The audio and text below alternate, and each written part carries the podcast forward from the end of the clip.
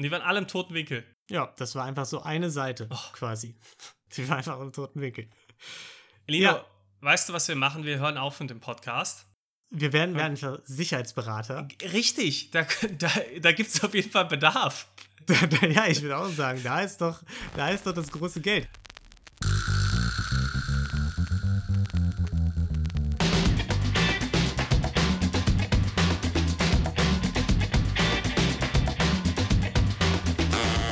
Hallo und herzlich willkommen zu Verbrechen für Weicheier, unserem True Crime Podcast ohne Mord.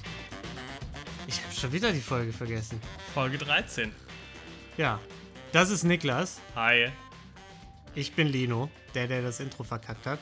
Und wir begeben uns jetzt in die Welt der GanofInnen und Langfinger. Ich würde sagen, dann fange ich doch einfach mal an, oder? Wir reden heute nämlich in meinem Fall über eine Welt, in der du eigentlich auch ziemlich zu Hause bist, Lino. Und zwar geht es um die High Society in New York. ja, natürlich. Ja, Das ist einfach dein Leben und deine Welt. Und deswegen habe ich mir absolut, gedacht, ja. reden wir ein bisschen darüber. Zu. Und zwar geht es heute um Anna Delvey. Anna Delvey ist in dieser Welt zu Hause. Ist die Tochter eines äh, wohlhabenden deutschen Unternehmers. Mhm. Und äh, Anna Delvey hatte das große Ziel, so ein privates Kunstmuseum, beziehungsweise eher, also das kann man nicht nur als Kunstmuseum bezeichnen, das, was sie vorhatte, war wie so eine Art Country Club in der Stadt mit großem Kunstbezug zu schaffen, eigentlich. Okay. Ja, also erstmal erstmal gar nichts gar nichts Kriminelles. Und das hat sie eben in, äh, in New York machen wollen. Wie gesagt, in New York gehörte sie zur High Society, hing immer in den angesagtesten Läden rum, nur Designerklamotten getragen und war halt ja, in, der, in der Society unterwegs und kannte etliche Leute. Bevor sie nach New York kam, hat sie den Plan natürlich schon geschmiedet, dass sie gesagt hat, ich würde ich würd gerne in diese Richtung gehen und ich würde gerne diesen Club aufmachen hat dann zufälligerweise 2015 in Berlin über gemeinsame Kontakte einen ähm, Gründer des, eines Museums in Peking getroffen, der im ähnlichen Alter auch war, noch recht jung war, Anfang 20 Mhm. oder Mitte 20. Und die haben sich gut verstanden und Freundschaft geschlossen und haben dann auch beschlossen, hey, lass uns doch mal zu den Filmfestspielen nach Venedig fahren, weil es beides einfach ja sehr kulturell interessierte Leute sind. Klar. Dann hat sie ihn Sehen gebeten. und gesehen werden. Genau. Und dann hat sie ihn gebeten, hey, könntest du, äh, könntest du bitte den Flug und das Hotel äh, über deine Kreditkarte bezahlen? Ich äh, schicke dir das Geld dann zu-. Man hat sich schon Okay. so ein bisschen gewundert. Ich, ich, ich ahne, worauf es ja, hinausläuft. warte mal, warte mal ab. Es könnte vielleicht in die richtige Richtung gehen, deine Ahnung. Jedenfalls hat sie, hat er sich da ein bisschen gewundert, aber hat sich gedacht, naja, die, die zahlt mir das Geld schon zurück und hat das dann auch gezahlt und hat dann jetzt nicht groß drüber nachgedacht. Als es ihm mal eingefallen ist, hat er sich gedacht, naja gut, die hat das vergessen, es war jetzt nicht viel Geld, es war nur so, also ist ein Zitat von ihm, es war nicht viel Geld, es waren nur 2.000, 3.000 Euro oder Dollar. Das ist in den Kreisen, sind das ja Peanuts. Also ich sag mal, vor allem auch in unserem Podcast sind das Peanuts. Da hatten wir schon größere, größere Zahlen. Da gab es schon größere Heiß, das ist auf jeden Fall richtig. Also ich stehe ja unter 5 Millionen eigentlich nicht auf. da machst du die Ohren gar nicht erst auf, um zuzuhören eigentlich. Nee, nee. Ja. Wart mal ab noch ein bisschen. Aber jedenfalls hat er dann gesagt, naja gut, hat sie wahrscheinlich einfach vergessen, alles cool, ist nicht so schlimm. Ein Jahr später war er dann auch bei ihrem Geburtstag eingeladen. Das äh, war dann schon in, New York in einem angesagten Restaurant. Und er hat dann ein bisschen, ein paar Tage nach diesem Geburtstag, plötzlich eine Nachricht bekommen von dem Restaurant, weil das Restaurant ihn auf einem Bild mit Anna gesehen hat. Und die haben gesagt, hey, hast du irgendwelche Kontaktdetails zu ihr? Die hat nämlich ihre Rechnung nicht bezahlt. Die die riesen Party veranstaltet, aber wir haben keinen Cent davon gesehen. Einfach die Zeche geprellt. Genau. Und da hat er dann schon etwas Verdacht geschöpft und macht Anna Druck und sagt ihr, hey, ich hätte jetzt doch gern auch mal mein Geld, obwohl es zu dem Zeitpunkt schon anderthalb Jahre her war, mein Geld aus Venedig doch mal wieder zurück. Schick mir das mal bitte. Nachdem er dann ein bisschen Druck weiter gemacht hat, hat sie ihm das dann irgendwann von einem unbekannten Venmo-Account auch geschickt, was ihn noch stutziger gemacht hat. Woraufhin er Anna blockiert hat und den Kontakt komplett abgebrochen hat. Mhm. Du siehst also, Anna Delvey war vielleicht doch gar nicht so sehr zu Hause in der High Society von New York. Mhm. Denn Anna Delvey hieß gar nicht Anna Delvey, sondern Anna Sorokin. Und Auch typischer deutscher Name. typisch deutscher Name, wurde 1991 in Russland, damals sogar noch in der Sowjetunion geboren. In ja erstmal relativ einfachen Verhältnissen. Der Vater hat sich dann aber hochgearbeitet, ist die Familie ist dann finanziell schon weiter aufgestiegen, aber es war jetzt nicht so, dass sie in Saus und Braus leben konnten. Und sie ist 2007 nach Deutschland dann gezogen, nach Eschweiler. Also gar nicht so weit weg von wo wir aufgewachsen sind. Mhm. Also Stimmt. Können wir wieder Kölsch reden? Sollen wir wieder. bitte nicht. Okay. Ja, zu dem Zeitpunkt war sie 16 Jahre alt. Das heißt, theoretisch hätten wir ihr in Köln auch mal über den Weg laufen können. Ja, auf jeden Fall.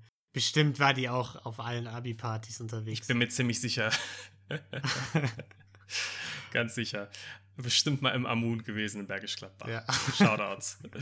Auf jeden Fall hat sie dann 2011 ihr Abi gemacht, ist dann nach London erstmal gegangen, hat dort aber ihr Studium abgebrochen und ist dann als nächstes nach Paris gegangen, hat dann beim Purple Magazine ein Praktikum gemacht, dort schon unter dem Namen Anna Delvey. Das Purple Magazin ist so ein Magazin, ja, so ein bisschen Mode, Lifestyle, Kunst, alles in die Richtung. Die haben, die haben nur lilafarbene Mode. Genau. Es ist halt super scheiße, ne? Ist halt dann so jahrelang nicht im Trend. Ist blöd, aber war der heiße Schrei zu der Zeit. Naja. Genau. Naja, jedenfalls hat sie sich da eben schon als jemand anderes ausgegeben, weil sie ja, sich in ihrer eigenen, mit ihrer eigenen Herkunft, mit ihren eigenen Wurzeln nicht so wohl gefühlt hat und lieber ja einfach ein It-Girl sein wollte im Prinzip. Und dementsprechend ist sie dann auch nach New York in zu- äh, 2016, weil sie gesagt hat, okay, da ist natürlich die High Society am Start, da muss man sein. Die, die hat bestimmt einfach Gossip Girl geguckt. Ich habe Gossip Zu Girl selbst Gossip nicht Girl. geguckt, aber so ungefähr stelle ich mir Gossip Girl auch vor, ja. Ja. Ja, ja. Na, auf jeden Fall hat sie dort auch schon über ihre Pariser Connections schon direkt Freunde gefunden, ist da relativ schnell angekommen, war auch super gut darin, sich zu sozialisieren mit den Leuten, war super gut darin, Kontakte zu knüpfen und ja, hat er etliche Leute kennengelernt, hat dann erzählt, dass sie halt aus einer wohlhabenden deutschen Familie kam und so ein klassisches Trust Fund Baby, für das wurde sie einfach gehalten. Also, dass sie Mhm. quasi schon im gemachten Nest saß, da war sie jetzt auch nicht die Einzige in den Kreisen, in denen sie verkehrt ist. Da gab es schon den einen oder anderen, äh, die dann auch eher nur auf dem Geld ihrer Eltern basierend sich den den Lifestyle Ja. finanzieren konnten. Und dann, und dann ist sie zu irgendeinem Country Club Besitzer oder einer Country Club Besitzerin ge gegangen und hat gesagt, passen Sie mal auf, Sie kennen mich doch aus der Schule. Wissen Sie noch damals, wollen Sie mir nicht Ihren Country Club ausleihen? Ich gebe Ihnen den morgen zurück. Auf jeden Fall versprochen. so war's. Ähm, ja, fast. Naja, auf jeden Fall ist sie, äh, wie gesagt, war sie immer, immer an den ganzen angesagten Orten. Es gab dann auch ein Zitat, wo jemand gesagt hat, naja, die war irgendwie immer am richtigen Ort. Und zu der Zeit hat sie dann auch im Eleven Howard gewohnt. Das ist ein nobles Hotel, das relativ neu war zu dem Zeitpunkt. Da hat sie für schlanke 400 Dollar pro Nacht sich äh, einen Deluxe Room gemietet. Das Ganze war in Soho, also auch eine angesagte Gegend, und hat sich dort auch mit einer Concierge namens Neff angefreundet. Und Anna ist dann auch schnell bekannt geworden in dem Hotel, war nicht immer die beliebteste, was ihre Manieren angeht, weil sie sich auch nicht unbedingt bedankt hat für Dinge und sehr hohe Erwartungen hatte. Aber was sie trotzdem auf eine gewisse Art und Weise beliebt gemacht hat, war, dass sie sehr großzügig Trinkgeld gegeben hat. Also egal was jemand ihr, gegeben hat, wenn ihr jemand was zu trinken oder zu essen gebracht hat oder wenn sie jemanden nach einem Ratschlag gefragt hat, hey, kannst du mir was erzählen zu dem Laden oder, oder irgendwas in die Richtung, hat sie jedem immer eine 100-Dollar-Note zugesteckt. Wäre das mal so gewesen nach dem Abi, als ich im Hotel gearbeitet Da habe. war es wahrscheinlich eher weniger so. Ja, da habe ich vielleicht mal 5 Euro bekommen, wenn das Rührei besonders gut war. Das war bestimmt auch hervorragend, das Rührei, Lino. Ja, tolles Rührei. Na, jedenfalls hat sie sich mit dieser Neff eben angefreundet und hat sie auch häufiger mitgenommen und sie eingeladen zu Veranstaltungen. Also, sie saß dann zum Beispiel mal bei der Dinnerparty neben Macaulay Culkin. Also, die hat schon in ja, ganz netten Kreisen verkehrt. Sie kannte auch den Farmer Bro Martin Shkreli. Ich weiß nicht, ob der dir was sagt. Einige unserer ZuhörerInnen Ja, werden den kennen. Über den Ja. werden wir mit Sicherheit auch nochmal eine eigene Folge machen. Auf jeden Fall. In der Pharmaindustrie fühle ich mich zu Hause. Das ist deine Westentasche.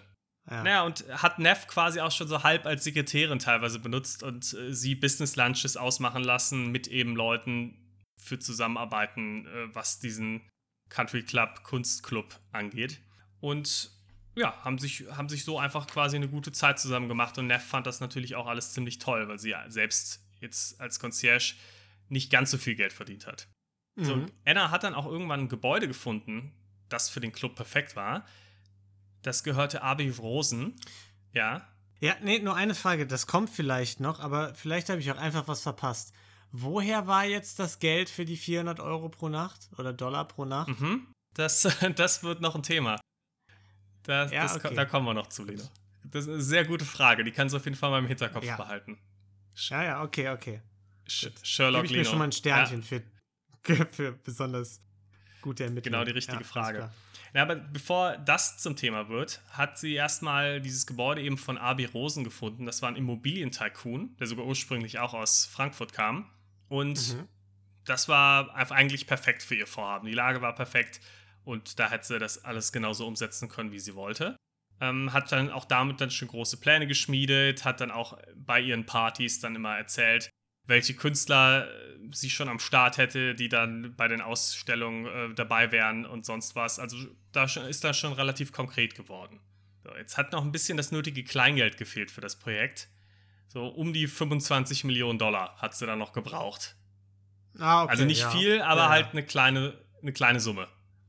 Wofür sie noch. Ja, ist eigentlich nur eine Mona Lisa entfernt. genau, gewesen. richtig. Also quasi kurz davor. Und jetzt sich gedacht, naja, vielleicht mache ich das nicht mit einer Betrügerei, sondern ich nehme mir ganz normal einfach einen Kredit und dann hat sich die Sache. So, dann hat sie über Kontakte den Kontakt zu Joel Cohen bekommen. Und Joel Cohen, auch kleiner Fun-Fact am Rande, ist der ehemalige Staatsanwalt, der mittlerweile im Immobilienbusiness dann aber war, der damals gegen Jordan Belfort, also der, äh, dem Typen, der quasi der Wolf of Wall Street war, ermittelt hat. Mhm. Ich wollte gerade sagen, über den werden wir mit Sicherheit auch nochmal sprechen. Naja, der, beziehungsweise nicht er selbst, sondern ein Kollege von ihm, hat dann äh, eben im Rahmen dieser Real Estate-Firma Kontakt zu Banken und anderen Kreditgebern gesucht, sodass sie da nach Krediten suchen konnte. Und hat halt angegeben, naja, die hat zwar 60 Millionen auf der hohen Kante in der Schweiz, aber ist halt außerhalb der USA und sie kommt an das Geld jetzt auch gerade noch nicht ran, weil es ist halt im Family Trust Fund und da kann sie jetzt halt noch nicht drauf zugreifen, aber das kriegt sie alles, liegt alles bei der UBS Bank in der Schweiz, gar kein Problem. So, dann hat dieser, diese Bank halt nochmal nachgefragt, naja, was ist denn mit diesem Trust Fund bei der UBS? Könnt ihr uns da mal ein paar Bestätigungen zu geben? Daraufhin hat ein Peter W. He- Hennecke den Leuten von der Bank geschrieben und hat ein paar Zahlen dazu geschickt, gesagt, ja, das könnt ihr für euer Forecasting schon mal benutzen, ähm, aber äh, ich schicke euch dann am Montag auch die richtige Bestätigung, gar kein Problem. Und dann hat der äh, Bankberater dann halt nochmal gefragt, naja, sind Sie von der UBS oder wer sind Sie denn eigentlich? Weil er etwas irritiert war, dass ihm plötzlich jemand von einer AOL-E-Mail-Adresse geschrieben hat. Aber vor allem, vor allem auch der Name, so, ja, wir brauchen, wir brauchen einen Namen, der echt deutsch klingt. Wir, wir nehmen Peter. Mhm. Peter W. Hennecke. Das ist, ja, das ist unser Ja, Name. sie hat dann auch geschrieben, ja, der Peter, der ist Head of Family Office bei uns, also der leitet die ganzen Geschäfte der Familie. In Wirklichkeit war Peter halt eine ausgedachte Figur. Den gab es natürlich nicht. Ja. Mm, In der Zwischenzeit ist in dem Hotel zufälligerweise auch mal der Sohn von äh, diesem Rosen, dem Immobilientycoon, vorbeigekommen.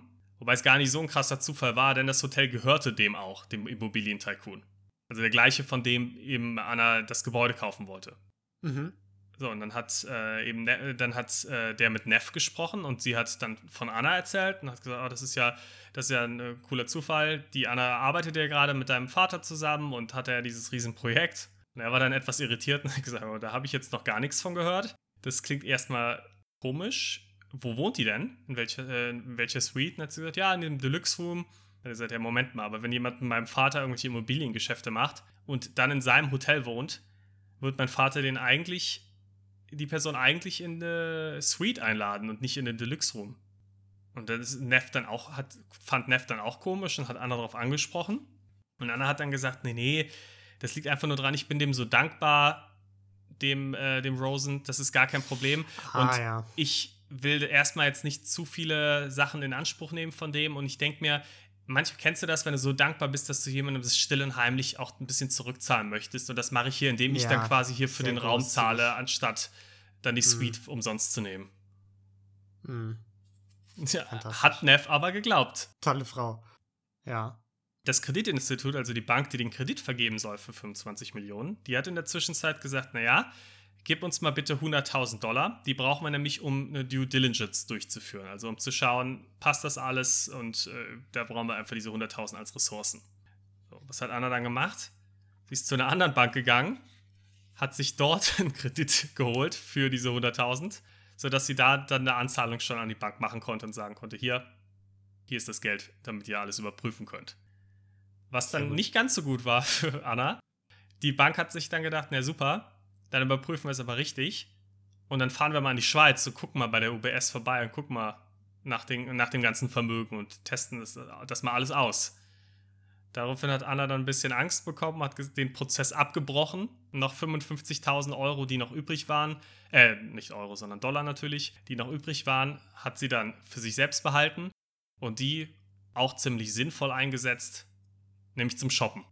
Natürlich. und hat sich damit Designerklamotten, alles Mögliche gekauft. Ja, man muss ja auch den Eindruck aufrechterhalten. Ja, und ich sag mal 55.000 Dollar, die sind ja auch schnell weg, Lino. Ja, das reicht vielleicht für eine Tasche. Ja, also. Und einen Mantel oder so. Ja, also da kannst du einen schönen Nachmittag verbringen in New York, aber viel mehr ist das nicht. Nee, finde ich auch. Das ist, das ist Kleingeld. Eigentlich hättest du das gar nicht erst erwähnen müssen. Das stimmt, das Find ist ich. richtig. Ja, sie hat in der Zwischenzeit nach anderen Kreditgebern geschaut, um eben zu gucken, dass sie das Projekt doch noch verwirklichen kann. Hat aber dabei auch gemerkt, ups, mein privates Geld wird doch ziemlich knapp und es gab immer mehr Probleme. Sie ist dann zum Beispiel mal mit Neff essen gegangen, hat sie eingeladen eigentlich, wollte mit ihrer Kreditkarte zahlen, die wurde dann declined.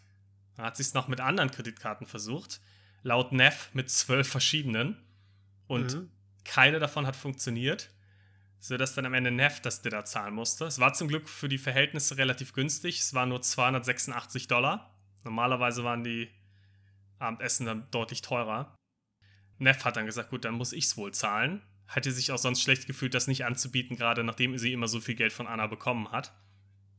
Anna hat ihr dann aber am nächsten Tag in Cash die dreifache Summe wieder zurückgezahlt.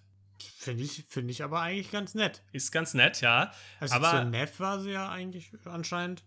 zu der war sie immer ganz nett. Ja. Aber natürlich auffällig immer mit Cash nur bezahlt. Sie hat keine Zahlung mit Kreditkarte oder sonst was gemacht. Das ist natürlich Hm. schon komisch. Und dann kommen wir auch zu deiner Frage von eben.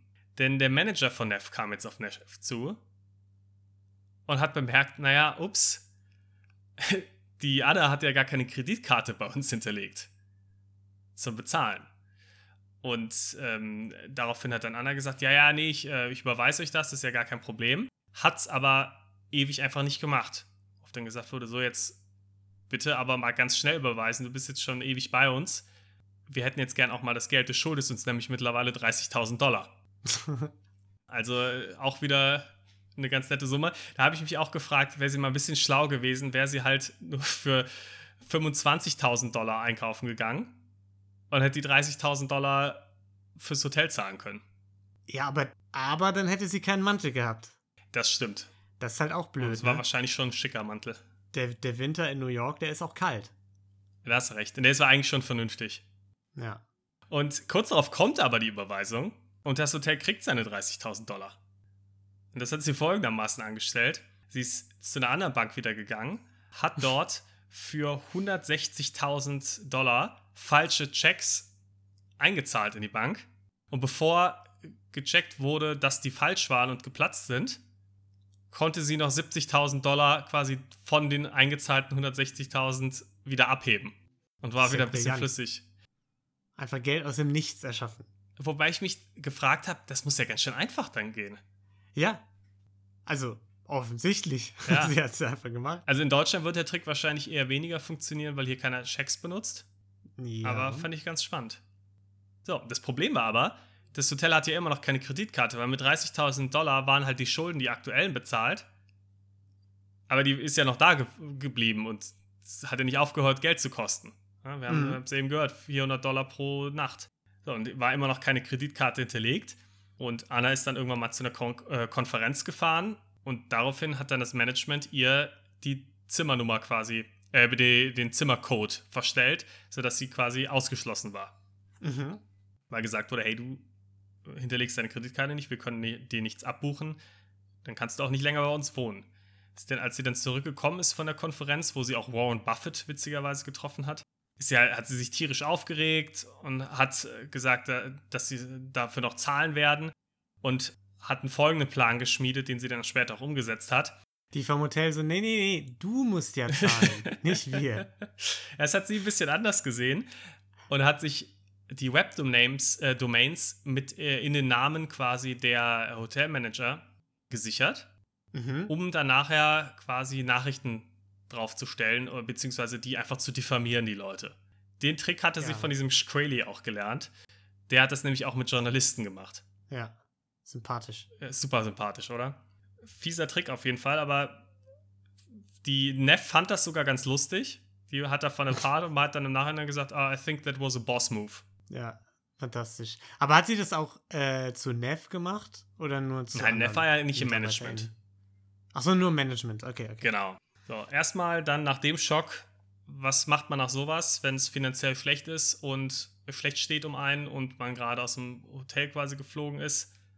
Erstmal Marokko-Trip mit den Besties. Also, was hat sie gemacht? Sie hat ihren äh, Life-Coach quasi äh, mitgenommen, ähm, noch eine andere Freundin und äh, hat auch Neff gefragt, ob Neff mitkommen möchte. Life-Coach. Mhm.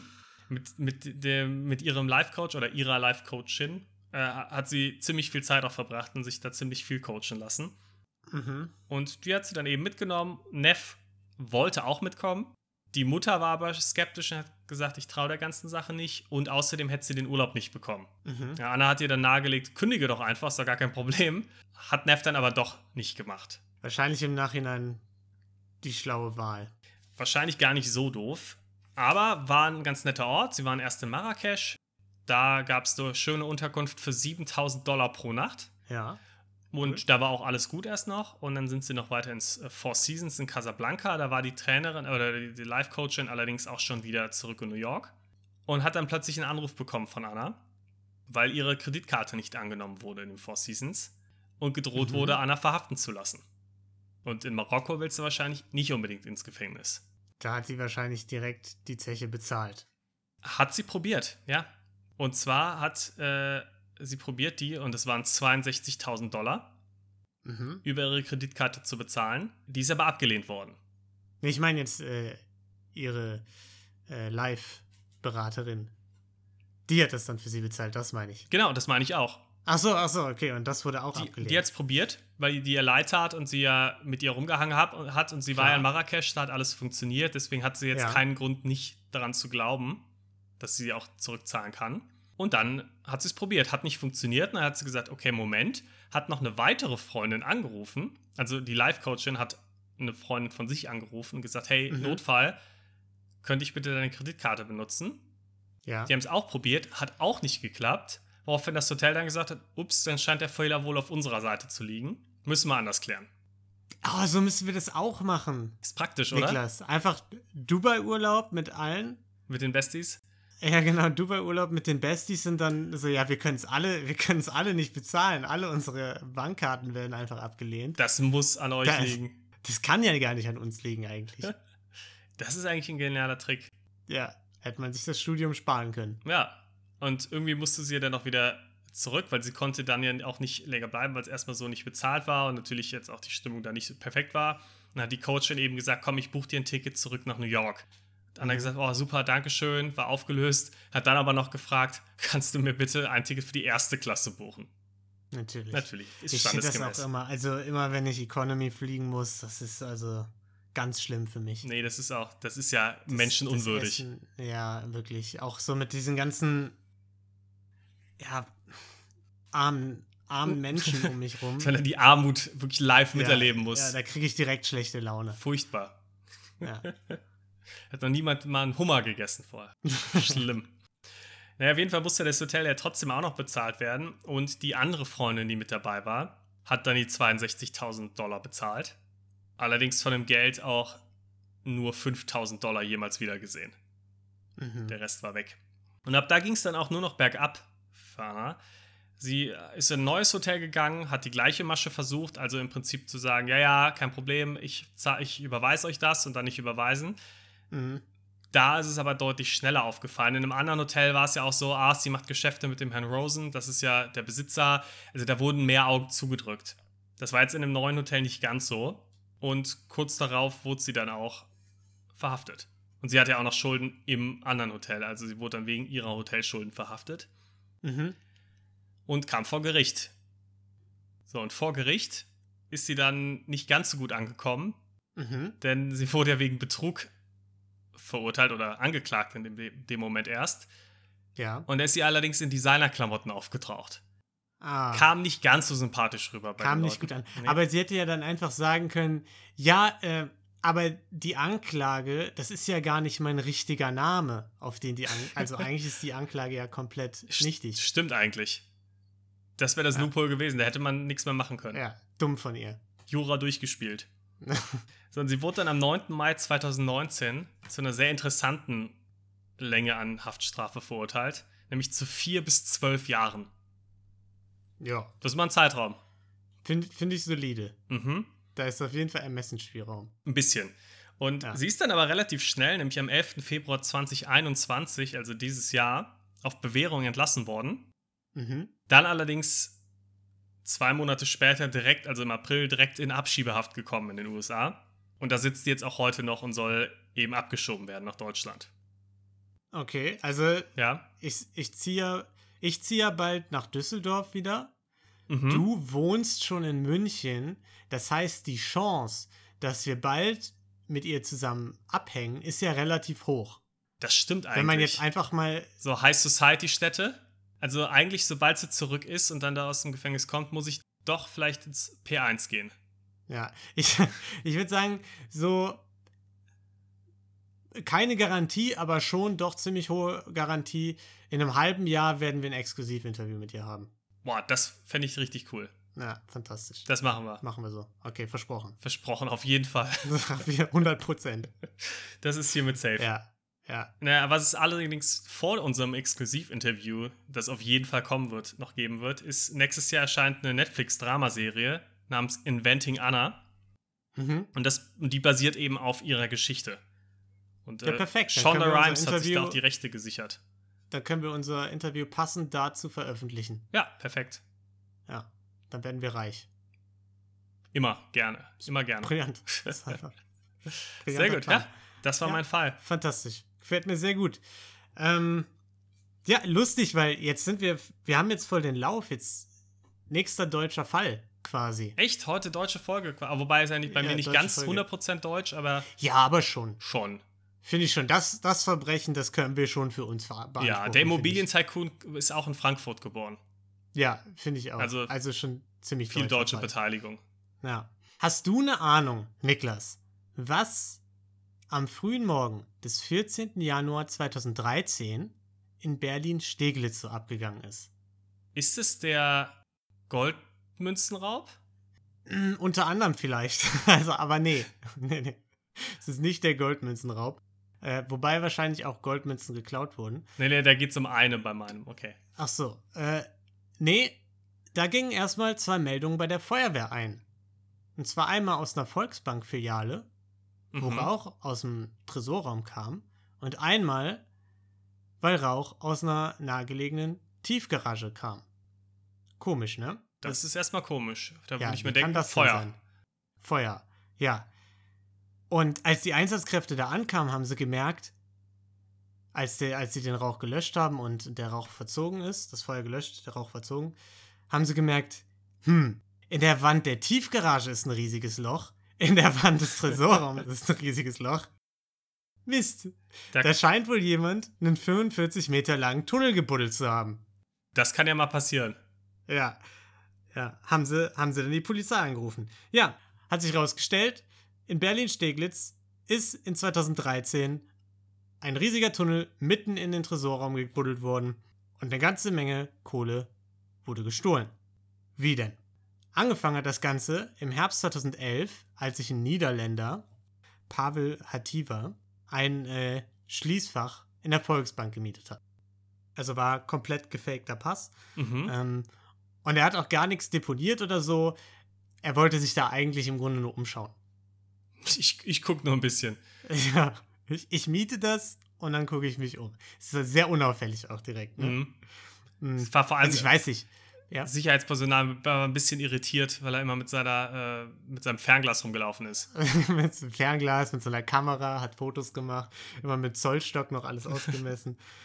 ähm, nee, also ich, ich konnte nicht so ganz rausfinden, ob er wirklich gar nichts deponiert hat oder ob einfach unbekannt ist, was er deponiert hat. Auf jeden Fall, ähm, ja, hat er Mhm. das wohl einfach nur zum Umschauen benutzt. Und ein paar Monate später, also Anfang 2012, wurde ebenfalls unter einem gefälschten Namen in einer Parallelstraße ein Tiefgaragenplatz gemietet. So ein Platz für vier Fahrzeuge, der mit einem Rolltor abgeschottet werden konnte. So. Und da haben dann die Diebe, so vermutlich im Februar 2012, mit dem Bohren eines Tunnels angefangen. So, als Sichtschutz hatten sie das Rolltor, ne, das eben diese Ja. Sektion abgetrennt hat. Als Schallschutz haben sie wohl so Lärme, lärmdämmende Decken drüber gelegt, einfach. Und das reicht, dass du nicht hörst, dass da jemand einen kompletten Tunnel durchbohrt. Ja, offensichtlich Verrückt. schon. Also die, äh, also beim ZDF haben die mal von so einem, ähm, so, so, von so einem Test berichtet, der im Anschluss daran gemacht wurde mit so einem Diamantbohrer, der eben in eine Wand reingebohrt hat. Und die konnten dann mit dem Bohrlärm wohl so reduzieren, dass er einfach geringer war als der Straßenlärm, der, der Lärm äh, des Verkehrs. Krass, hätte ich nicht gedacht. Ja. Und so konnten die halt am helllichten Tag da in der Tiefgarage rumbohren. Und ähm, der Tunneleingang sieht auch ganz, ganz geil aus. Es sieht aus wie so ein riesiges Kleeblatt. Einfach, man kann sich halt vorstellen, ne, kreisrunder Bohrer, viermal angesetzt, so in Kleeblattform Hat quasi. sich Ne? quasi künstlerisch direkt noch Ja, ausgetobt. absolut. ja, ja. Ist ja auch Berlin, ne? Da kannst du ja nicht einfach so einen Tunnel buddeln, da musst du dann schon Muss schon ein Banksy-Niveau haben. Ja, ja, genau. Und äh, der Tunnel war so 1,50 hoch, 80 Zentimeter breit und eben 45, Zentimeter, äh, 45 Meter lang. Mhm. Da denkt man sich natürlich direkt, eine Schwierigkeit ist, dass es eine Menge Sand und Geröll, Ja. was da rausgeschafft werden muss. Ne? Insgesamt circa 120 Tonnen Das ist eine Hausnummer. Ja, müssen die da abtransportiert haben. Ähm, wahrscheinlich irgendwie mit Transportern und sonst was. Ähm, weiß man nicht so ganz genau. Und die mussten das Ganze dann eben mit Holzbohlen stützen. Ne? Die haben sich da so einen richtigen Stollen gebaut. Wie man das kennt, so richtig professionell, aber mit Winkeln und so. Das sieht echt. Könnt ihr euch die Bilder mal angucken äh, online? Das sieht echt total krass aus irgendwie. Also viel professioneller, als man sich einen gebuddelten Tunnel vorstellt. ja, und das zweite Problem bei so einem 45 Meter langen Tunnel ist halt, die müssen ja irgendwie den Tresorraum treffen. Ja. Und da frage ich mich ehrlich gesagt immer noch, wie die es gemacht haben. Ich konnte es nicht rausfinden. Ähm, vielleicht hat, hat er ein GPS ins Schließfach gelegt oder keine Ahnung was.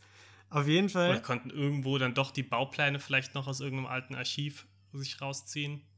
Ja, okay, aber du musst ja dann trotzdem die perfekte Orientierung von der Tiefgarage zum Tresorraum, die perfekte Höhe, den perfekten Winkel und so. Vielleicht war es ein sehr großer Tresorraum. Riesiger Tresorraum, ja. Ähm, ja, und das haben sie auf jeden Fall geschafft. Sie haben diesen Kurs eben mehrfach äh, justiert. Sieht man am Tunnelverlauf. Und rund ein Jahr nach Start der Bohrung haben sie ihr Ziel erreicht, nämlich eben die 80 Zentimeter dicke Stahlwand des Tresorraums. Ja, das war dann im Januar 2013, wie ich eben schon gesagt habe. Und äh, wann genau war das denn, Niklas? Erzähl mir das doch mal. Was meinst du mit wann genau war das? Ja, wann könnten die sich gedacht haben, jetzt ist ein guter Zeitpunkt, da einzusteigen? Also sie haben es nicht sofort gemacht, nachdem sie durchgebohrt waren. Dann haben sie Weiß wahrscheinlich gedacht, nicht. nee, ich wollte gerade sagen an Karneval, aber das macht hier in Berlin nicht viel Sinn, da ist nee, ja das nichts. macht nicht Sinn. Nee, nee. Das ist nicht, ist nicht so saisonal äh, bedingt. Nee, es war einfach das Wochenende, Niklas. Ah, das, das musst du doch Da hätte ich wissen. drauf kommen können. Ja, da hättest du drauf kommen müssen, kann man schon fast sagen. Ja. Ähm, ja, die haben eben irgendwann freitags, wird vermutet, da das Loch gebohrt. Und Samstag um 6 Uhr morgens ging ein Alarm bei der Sicherheitsfirma ein, die eben für diese Filiale zuständig war. Der Alarm hat gesagt, Alarm Tresor. Ist jetzt erstmal was, wo man sich denkt, klingt nicht gut, ne, als Sicherheitsperson. Meine Reaktion, bevor wir diesen Podcast aufgenommen haben, wäre gewesen zu sagen, da gehe ich mal nachgucken.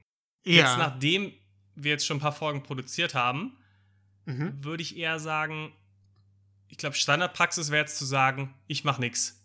ja Oder ich gehe mal davor, ne? aber habe keinen Schlüssel. Ja. Sowas.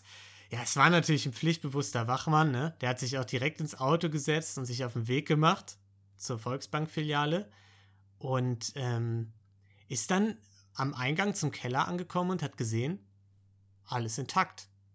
Das sieht doch gut aus. Da kann ich mir jetzt auch die letzten paar Meter zum Oh. Tresorraum selbst sparen. Das war bestimmt nur eine Maus oder eine Spinne.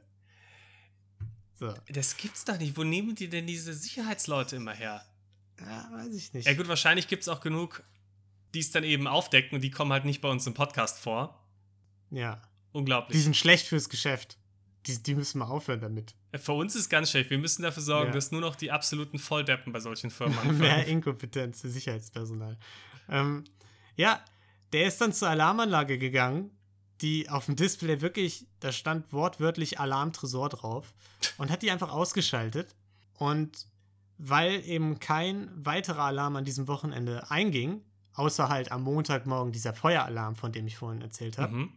hatten die also das ganze Wochenende Zeit, diesen Tresorraum auszuräumen und haben in der ganzen Zeit 294 von 1600 Schließfächer, 1600 Schließfächern aufgebrochen und geplündert. Das klingt Da waren nett. dann Goldbarren drin, Bargeldreserven, Halsketten, Ringe, hast du nicht gesehen, allerhand, ne? Mhm. Und nach Angaben der SchließfachmieterInnen, die dann so zusammengerechnet wurden, ist dabei ein Schaden von circa 10 Millionen Euro entstanden. Also schon, schon okay. Schon beachtlich. Jetzt Würde ich quasi zweimal für aufstehen, ja. morgens. Ja. Ähm, und da haben sie natürlich dann auch eine, die große Suche begonnen, ne? Ein paar Schweißspuren haben sie gefunden, also DNA-Nachspuren. ähm, aber der Großteil der Spuren wurde eben durch dieses Feuer, das sie die beabsichtlich gelegt haben, zerstört. Ist also Kommissar aufgegangen, Niklas. der Fall. Ja. Bitte? Ist also aufgegangen, der Plan. Genau, ist perfekt aufgegangen. Kommissar Niklas. Wenn du jetzt keine DNA-Spuren hast, was wäre denn jetzt so dein nächster Ansatz gewesen? Da würde ich mal schauen. Berlin ist eine große Stadt. Mhm. Gibt es irgendwo Videoaufnahmen? Ja, tatsächlich Videoaufnahmen im Tresorraum. Und diese Video Videoaufnahmen haben aber leider exakt die Schließfächer, die ausgeräumt wurden, nicht mit drin gehabt. Die waren im toten Winkel. Im Moment, aber die haben doch einen riesigen Teil von Schließfächern ausgeräumt. Wie viele waren ja, denn da? zw- 294. Und die waren alle im toten Winkel. Ja, das war einfach so eine Seite Oh. quasi. Die war einfach im toten Winkel. Lino, Ja. weißt du, was wir machen? Wir hören auf mit dem Podcast. Wir werden, werden einfach Sicherheitsberater. Richtig, da, da, da gibt es auf jeden Fall Bedarf. Da- da- ja, ich würde auch sagen, da ist doch, da ist doch das große Geld. Ich meine, das war 2013, das ist jetzt nicht so lang her. Nee. Also ich würde mal sagen, jetzt in dem Ding haben sie es vielleicht jetzt ausgebessert, aber das wird nicht der einzige Tresor sein, bei dem es so aussieht. Ja, erste Maßnahme: Sicherheitspersonal am Wochenende. Damit ist schon Sicherheit um 800% erhöht. Ja, keine Einbrüche mehr. Alle, alle Verbrechen dieser Welt einfach gelöst. Und dem Sicherheitspersonal Trainings geben, wenn ihr denkt, es war ein Insekt oder eine Maus oder sonst was, Guckt guckt, trotzdem trotzdem, nach. noch mal nach. ja, vielleicht ja nicht. Aber weil das eben perfekt dieser tote Winkel war, sind die davon ausgegangen, dass es eventuell Insiderkenntnisse hätte geben können. Ne? Der Fachmann hat äh, sich komisch verhalten. Abgesehen von dem toten Winkel gab es eben auch ein, keinen Durchbruchschutz. Also Standard bei so Tresorräumen ist eben irgendwie Durchbruchschutz und eben Alarmsysteme, die auf Erschütterung reagieren Mhm. heutzutage, Klingt damit sinnvoll. genau das nicht passiert. Weil, also, das hier zum Beispiel ist nach einem Vorbild von einem Verbrechen in den 90ern auch gemacht worden, auch in Berlin, Mhm. ähm, wo eine Commerzbank ausgeraubt wurde. Da haben die auch schon einen Tunnel gebuddelt. Deswegen haben mittlerweile eben, um das zu verhindern, die meisten irgendwelche ähm, Sensoren. Und die sind eben davon ausgegangen, dass es Kenntnisse über Sicherheitslücken gab. Aber die haben Ja. nichts gefunden. Ich wollte gerade sagen, also Insiderjob, aber keine Hinweise. Genau, die haben dann 50.000 Euro Belohnung ausgesetzt. Die haben, äh, es das war bei Aktenzeichen XY, es kamen über 800 Hinweise aus der Bevölkerung und so. Aber alle führten irgendwann ins Leere. Es ging so ein bisschen nach Polen und die, die Niederlande und so, aber nichts gefunden, sodass die Ermittlungen dann im Sommer 2015, also gut zwei Jahre nach dem Verbrechen, erstmal auf Eis gelegt wurden. Mhm. Eine frühe Theorie war zum Beispiel, dass da irgendwelche Clans ihre Finger mit im Spiel hatten. Berliner Clans. Ja. Die an ein bestimmtes Schließfach wollten. Und da wurde so argumentiert, 10 Millionen ist ja gar nicht so viel für so ein aufwendiges Verbrechen. Da muss mehr dahinter gesteckt haben, als die Gier nach dem Geld. Finde ich eine sehr fragwürdige Argumentation, vor allem weil du ja auch auch. vorher nicht weißt, wie viel du da jetzt rausholst. ja, vor allem, ja, Also mal abgesehen davon, dass 10 Millionen auch trotzdem immer noch eine ganz nette Summe sind. ja, ist okay. Ne? Da kann man echt ganz schön viel in den Luxury Suites in New York abhängen. Voll. Kannst So. du mal ausrechnen, wie den 400, Deluxe Suites. 400 Dollar pro Nacht kannst du ein bisschen Ja. da pennen mit 10 Millionen. Hast ein paar Nächte. Ja, und ähm, in 2018 kamen dann nochmal Hinweise auf, dass da irgendwie ein Rentner namens Willi oft gesehen wurde. äh, in der Nähe der Tiefgarage. Und der wurde dann auch gefunden, beziehungsweise so halb. Er war nämlich in 2015 schon äh, verstorben. Der hat da sein, ähm, seinen Lebensabend in, in Thailand genossen und äh, war schon ein paar Jahre tot und es konnte nicht festgestellt werden, ob der damit irgendwas zu tun hat oder nicht. Ich finde tatsächlich die Tatsache, dass der in Thailand seine Rente Ja. genossen hat, ein bisschen verdächtig. Ich wollte gerade sagen, das könnte natürlich schon sein. Ja, Andererseits musst du auch kein Millionär sein, um deine Rente in Thailand zu verbringen. Also viele gehen ja gerade dann dahin, weil es so günstig ist. das ist wahr, das ist wahr. Aber ja, nichts gefunden. Und die Krux ist, Niklas, ähm, schwerer bandenmäßiger Diebstahl verjährt in Deutschland nach zehn Jahren. Oh, das das heißt, ist relativ schnell. ja, wenn man jetzt mal schnell rechnet, haben die ErmittlerInnen nur noch anderthalb Jahre Zeit, das Ganze aufzulösen. Da müssen wir helfen, Lino.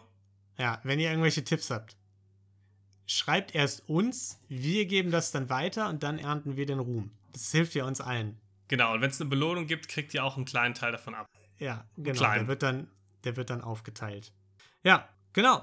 Ein kleiner Nachtrag noch so. Das Ganze war im Nachhinein auch deshalb problematisch, weil das war eben nicht so ein Robin Hood-Verbrechen, ne? sondern es ging natürlich auf Kosten der ganzen SchließfachmieterInnen. So, man stellt sich jetzt natürlich vor, da sind irgendwie ganz viele reiche Wall Street-Leute, die da ihre Diamantsachen einschließen, aber in der Realität waren das eben größtenteils irgendwelche RentnerInnen und so, die da ihre Altersvorsorge drin hatten. Uh, Und das noch größere Problem war, dass nur ein Sechstel aller MieterInnen da versichert waren, also eine Schließfachversicherung hatten. das tut weh. Das tut weh, ja.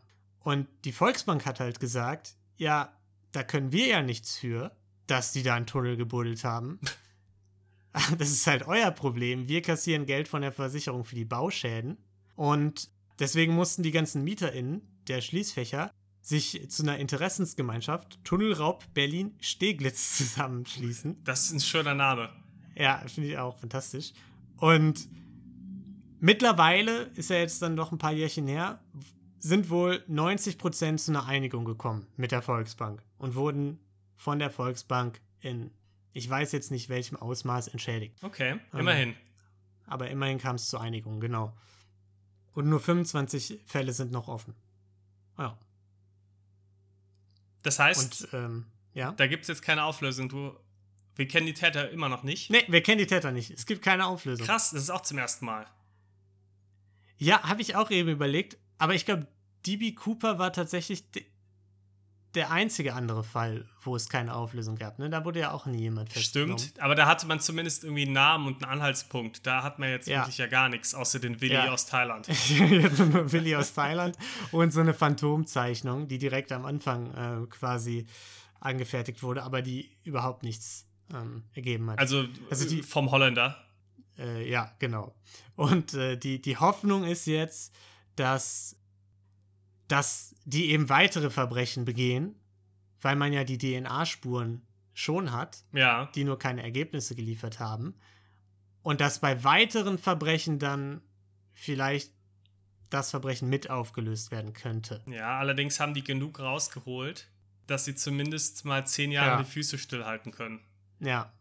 Zumindest wenn es nichts mit einem Clan zu tun hat, ne? Und, und du da nicht auf Auftrag, äh, im Auftrag von einem Clan irgendwie das Ganze nur durchgeführt hast. Aber ja. Ja. Ja. Und ähm, genau, den, den Tunnel könnt ihr euch auch angucken. Also der ist größtenteils zugeschüttet worden. Aber der ist, der Eingang in der Tiefgarage und so die ersten paar Meter sind erhalten geblieben und sind jetzt Teil von der Ausstellung Berliner Unterwelten. ja, Ja, nicht schlecht. könnt ihr euch also reinziehen, wenn ihr mal in Berlin seid. Wenn ihr einen Spaten mitbringt, könnt ihr euch vielleicht sogar noch in den Tresorraum durchbuddeln und ein bisschen was abgreifen. Können wir mal probieren, oder? Ja, ich würde sagen, Ausflug, Exkursion, Podcast, Podcast-Treffen. Sehr cool. Dann gehen wir noch ein paar andere Tresore und beraten die bezüglich der Sicherheit. Ja, genau. Ja, schön. Ja, Sehr fantastisch. cooler Fall. Dankeschön. Du, deiner aber auch, Ach, Niklas. ach, Lino, das geht ja runter wie Öl. Ja. Was auch, Was auch runter. wollten wir jetzt gleich die gleiche Überleitung machen? ja. Wollte sich auch gerade für das liebe Feedback, das wir bekommen haben, bedanken. ja, Sehr schön, ja. Wir haben einiges an Feedback wieder bekommen und es hat uns sehr, sehr gefreut. Also vielen, vielen Dank. Äh, Das ist immer eine große Motivation für uns auf jeden Fall. Deswegen Dankeschön. Wir Mhm. freuen uns da immer sehr. ja, genau. Freuen wir uns sehr drüber und ja, ich würde sagen, wir hoffen, ihr hattet Spaß mit dieser Folge und wir hoffen, dass ihr auch in zwei Wochen wieder dabei seid, wenn wir irgendwelche anderen Verbrechen für euch vorbereitet haben. Und bis dahin würde ich sagen, habt eine gute Zeit, lasst euch nicht erwischen und äh, bleibt gesund. Tschüss.